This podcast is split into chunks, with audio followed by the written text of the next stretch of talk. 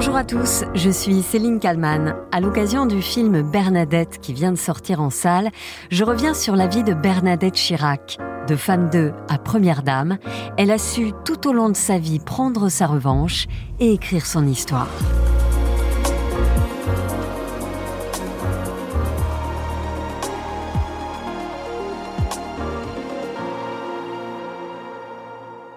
Ce n'était pas gagné que Bernadette Chirac devienne un personnage pop, une personnalité aimée, drôle même par moments. Dans cette comédie Bernadette, réalisée par Léa Doménac, c'est Catherine Deneuve qui interprète l'ancienne première dame. Un film qui montre avec beaucoup d'humour comment Bernadette Chirac a réalisé sa mue, passant d'une personne jugée froide, ringarde et coincée, à une personnalité médiatique incontournable.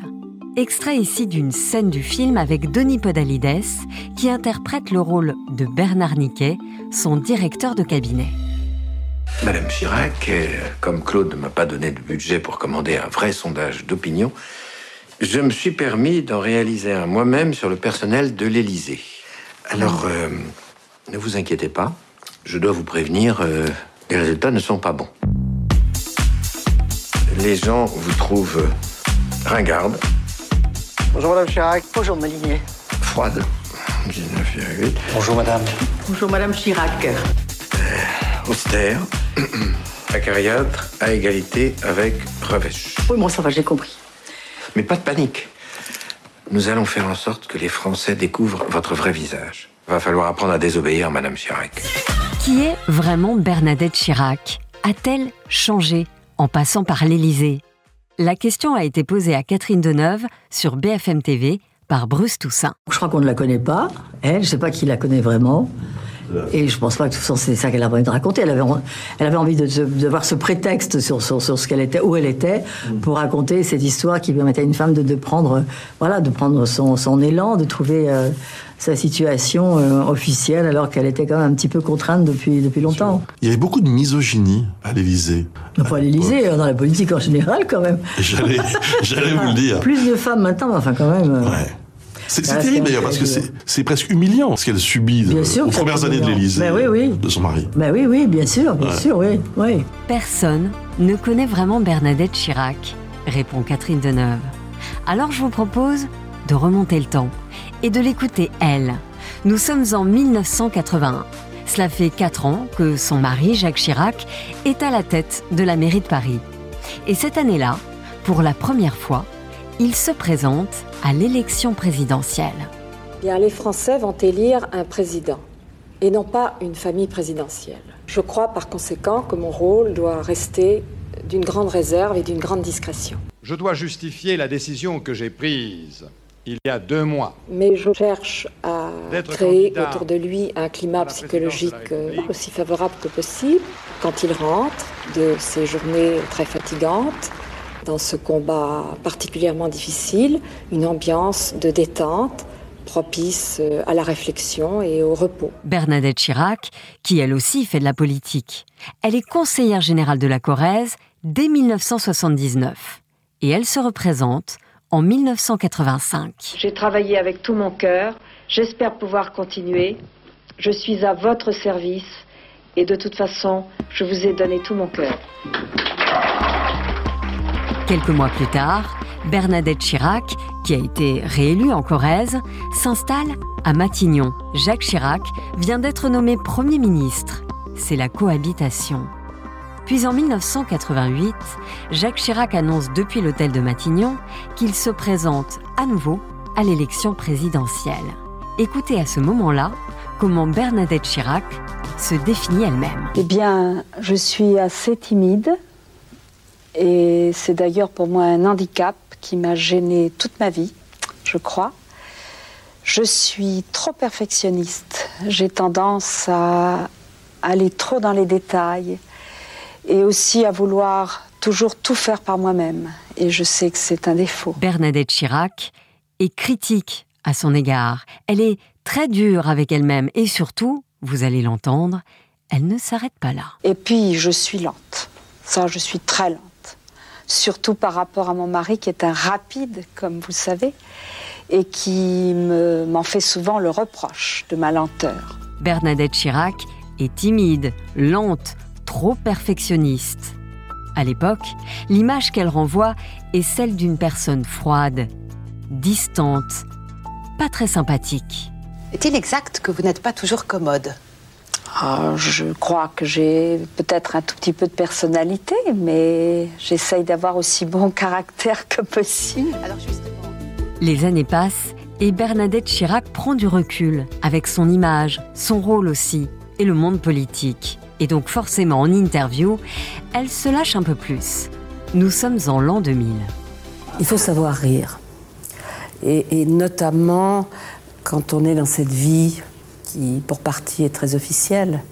Il faut essayer de ne pas éclater de rire là où on ne doit pas rire. C'est pas si facile que ça, parce qu'il y a quelquefois des situations extrêmement comiques. Et j'ai beaucoup de mal parfois à me retenir. Enfin, j'essaye. Car oui, Bernadette Chirac, on ne le sait pas assez, mais elle est drôle. Elle aime rire. Ce n'est pas moi qui le dis, c'est Claude Pompidou qui le confie. Très souvent, quand nous sommes en voyage, justement, euh, au, cours de conversations pendant des repas, elle est très amusante et elle raconte très bien les histoires. On ne se rend pas compte de ça, mais quand on la connaît bien, elle, aime beaucoup rire. Beaucoup. C'est vrai. On a parlé tout à l'heure des défauts de Bernadette Chirac. Elle reconnaît tout de même avoir de nombreuses qualités. Retour en 1988 Eh bien, je suis fidèle, je crois. Je suis fidèle euh, à mes idées, à mes convictions et dans mes amitiés. Je suis une travailleuse. J'aime travailler. Et je suis franche. J'ai horreur qu'on mente. Je me sens très mal à l'aise dans un univers de mensonges. Les mensonges. Bernadette Chirac a tout de même dû y faire face. Et à de nombreuses reprises.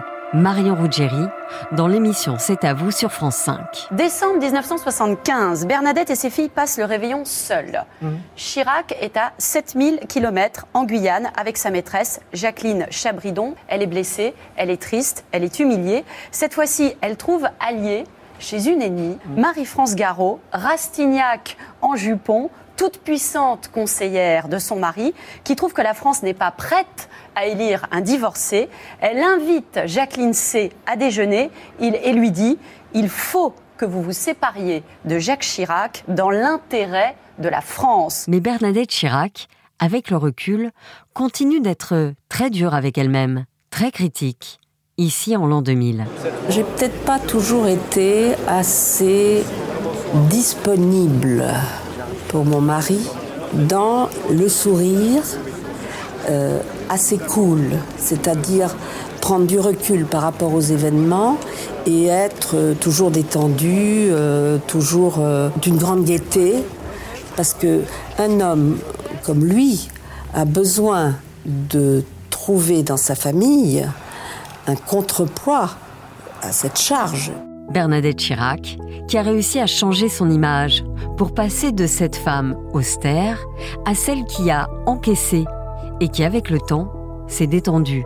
Écoutez Jacques Chirac. ma femme a toutes sortes de qualités que je connais, que je reconnais, euh, mais elle prend le temps nécessaire pour faire les choses. En 2011, Bernadette Chirac participe à l'émission Salut les terriens de Thierry Ardisson sur Canal+. C'est clair, elle a changé. Alors, Bernadette Chirac, bonsoir. Est-ce que je peux vous appeler Bernadette ou bien vous préférez Madame Chirac ou Bernie Bernadette.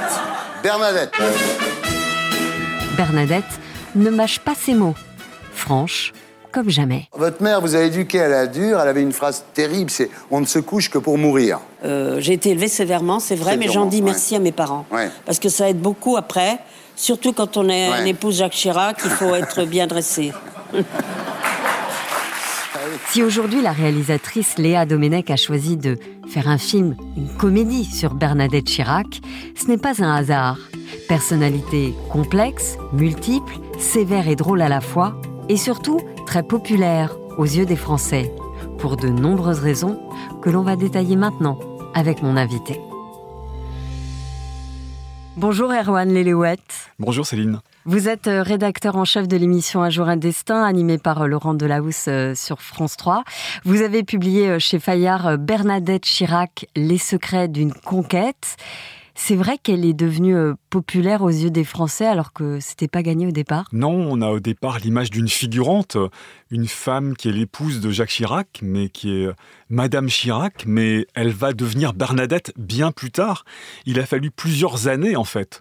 On a connu d'abord la femme timide, revêche, autoritaire, et puis elle a fait sa mue. Elle a réussi à gagner le cœur des Français. On le verra euh, plutôt à partir de la fin des années 1990 euh, début des années 2000, et ça grâce à une opération euh, qui est une arme de séduction massive, qui sont les pièces jaunes. Ça, on y reviendra. Vous dites qu'elle est figurante au départ, mais finalement, elle se met dans ce rôle-là, elle l'accepte. Oui, bien sûr. C'est une femme qui accepte d'être une figurante dès le départ, à vrai dire. Dans les années 50, quand elle rencontre Jacques Chirac à Sciences Po, il a compris qu'elle était une femme de devoir et qu'elle pouvait lui servir. Et elle va vraiment se mettre à son service. C'est une femme qui va servir son ambition pendant des années, en fait. Elle est une femme effacée, timide, maladivement timide. On dit même qu'à Sciences Po, on n'entend pas le son de sa voix.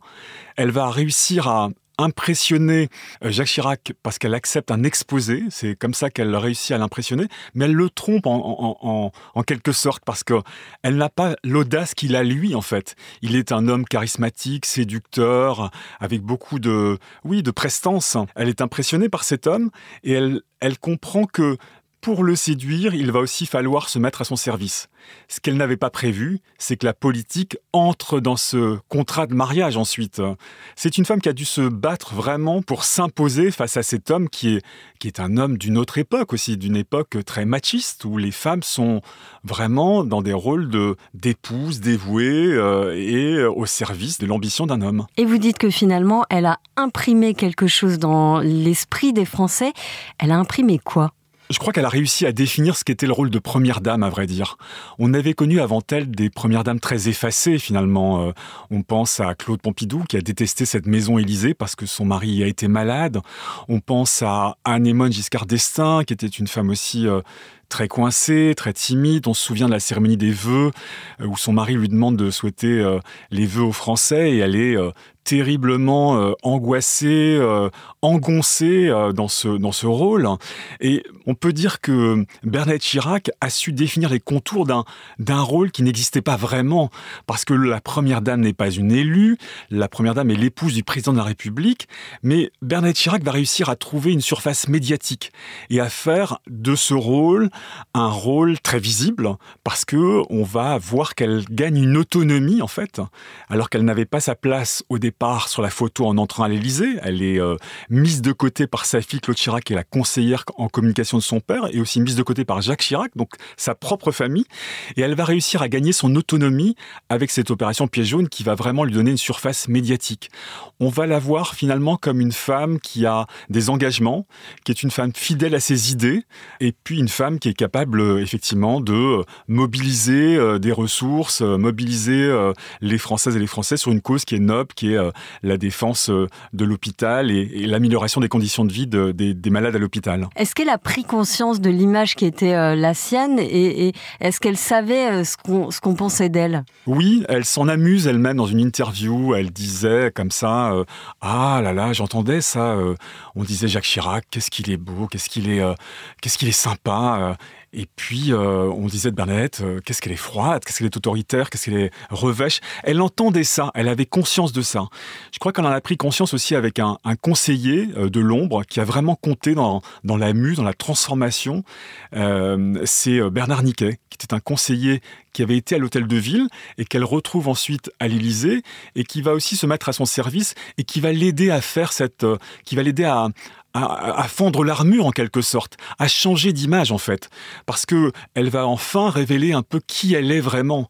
Et en, révélant qui elle est vraiment, en disant euh, notamment euh, que Jacques Chirac était un séducteur, qu'il était animé par les flammes du désir. Elle devait être blessée finalement par ça, parce que on la trouve digne, etc. Mais une femme qui euh, se fait tromper par son mari, ou en tout cas qu'elle voit volage, c'est très, c'est très difficile. C'est très violent parce que c'est une femme qui est publique et donc l'humiliation est aussi publique. C'est ça qui est difficile. Hein. C'est-à-dire qu'elle doit assumer les tromperies de son mari, mais euh, les choses sont connues à l'époque en fait. Donc c'est compliqué à, vivre ça.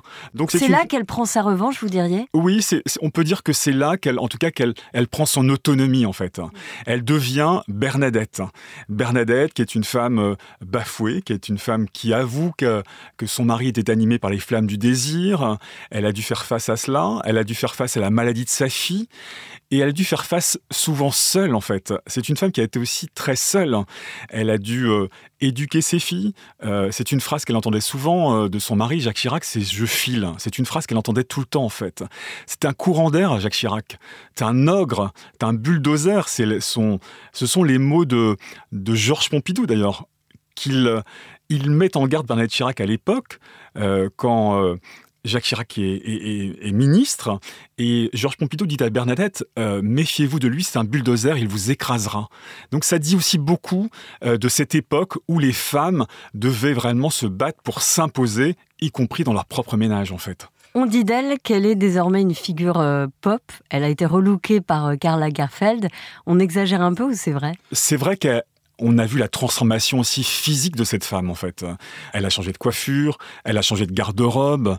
Euh, on, a vu ça. Elle a réussi un peu à évoluer aussi. Euh, on avait l'image euh, très coincée des tailleurs Chanel, très strictes, des cols Lavalière, des choses vraiment très d'une autre époque en fait. Donc ça, elle a su s'adapter. Mais je crois que oui, c'est peut-être un peu usurpé parce qu'elle reste une femme quand même d'une autre époque, une femme qui a servi l'ambition de son mari, euh, une femme qui est aussi un totem de la droite et très classique dans ses idées politiques, rétrograde même on pourrait dire euh, sur le plan des mœurs notamment, rétrograde sur euh, oui sur sur plein d'idées, elle est un une femme de droite catholique traditionnelle. Donc elle est peut-être certainement, euh, en tout cas, elle a montré qu'elle avait de l'humour sur elle-même aussi. Et je pense qu'on a, on a vu une autre femme à ce moment-là. Elle a de l'autodérision et ça, ça la rend sympathique. Oui, il y a des scènes assez incroyables d'ailleurs à l'Élysée, euh, notamment une scène euh, au cours des Noëls de l'Élysée, elle faisait venir des animaux et des clowns.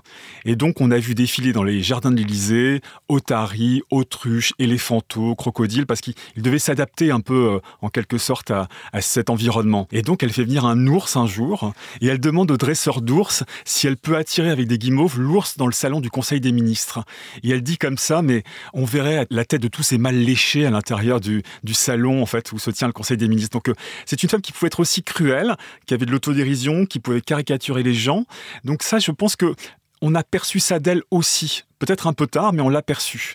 Mais il ne faut pas nier qu'elle reste une femme de droite, catholique, traditionnelle, avec des idées qui sont parfois euh, rétrogrades sur le plan des mœurs. Donc euh, elle est euh, deux faces d'une même médaille, avec l'une peut-être un peu classique et l'autre plus, plus évoluée et plus pop. Est-ce qu'on peut dire de, de Bernadette Chirac qu'elle est féministe? Je ne sais pas si elle se revendique féministe, mais on peut dire qu'elle a compté quand même. C'est-à-dire qu'elle a peut-être mené un peu le combat finalement. Parce qu'en devenant conseillère euh, général en 79. C'est un ordre de son mari à l'époque. Et finalement, là, en, arpentant ce territoire de Corrèze, elle va être conseillère générale pendant 36 ans. C'est important. Elle va gagner son autonomie politique. Mais il faut rappeler qu'à l'époque, euh, être une femme politique, ce n'était pas simple. Hein. Elle entre dans un territoire très rural, dans une assemblée très masculine et très machiste. Donc en ça, finalement, elle a peut-être un peu ouvert la voie aussi euh, et permis aux femmes d'imaginer un destin politique. Elle a eu en quelque sorte un destin politique à sa manière aussi. Elle a existé aussi à une période où la parité n'existait pas. Euh, donc ce n'est pas non plus, euh, ce n'était pas si simple pour, pour elle en fait. Hein, elle a mis une pièce dans la machine, oui, si je, pense peux me permettre. Oui, c'est ça. Elle, a en tout cas ouvert la voie peut-être à, à des femmes qui ont pu entrer en politique ensuite, mais euh, elle a gagné son autonomie, elle s'est imposée, et je crois qu'elle est devenue une stratège politique à sa manière. Et puis, il y a les pièces jaunes, je voulais y revenir. Euh, moi, je me souviens très bien quand j'étais petite d'avoir la petite boîte en, carton et puis d'aller euh, chez tous les voisins, vous avez des pièces jaunes, et d'avoir l'impression de faire quelque chose de bien. Et tout le monde le faisait à cette époque. Elle dit, ce sont deux mots magiques, pièce jaune. Elle est devenue Madame Pièce jaune. Je le dis, c'est une arme de séduction massive parce qu'elle rentre dans tous les foyers français avec cette opération. Elle séduit les enfants, les parents, les grands-parents, tout le monde se mobilise pour une cause qui est évidemment très noble. Il n'y a rien à redire là-dessus.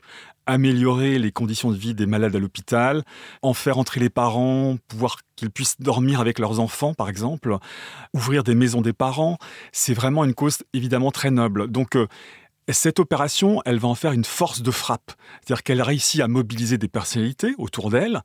Elle devient elle-même une personnalité. C'est-à-dire qu'il y a une opération du train des pièces jaunes. il faut voir les, les images à l'époque. C'est presque une rockstar, en fait. On lui demande de signer des autographes. Elle a du mal à remonter dans le train. On l'attend, elle aussi, comme une personnalité, en fait. Donc, elle devient une grand-mère très sympathique avec cette opération.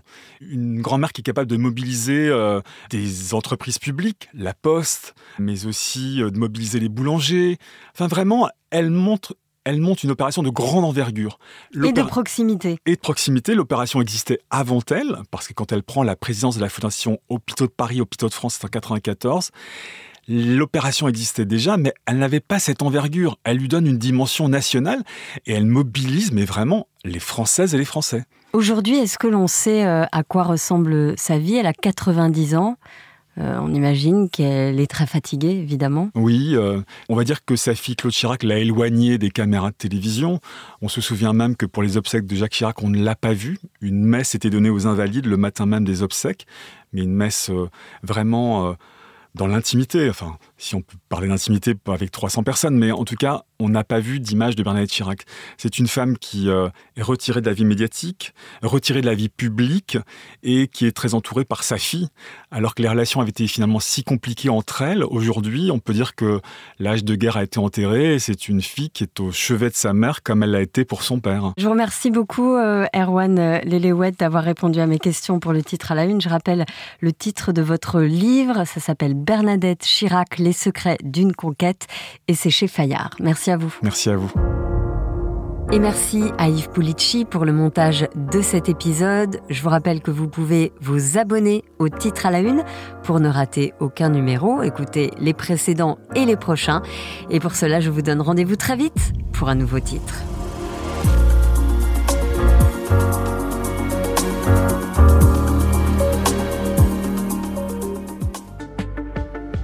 Avez aimé le titre à la une Alors découvrez la question info.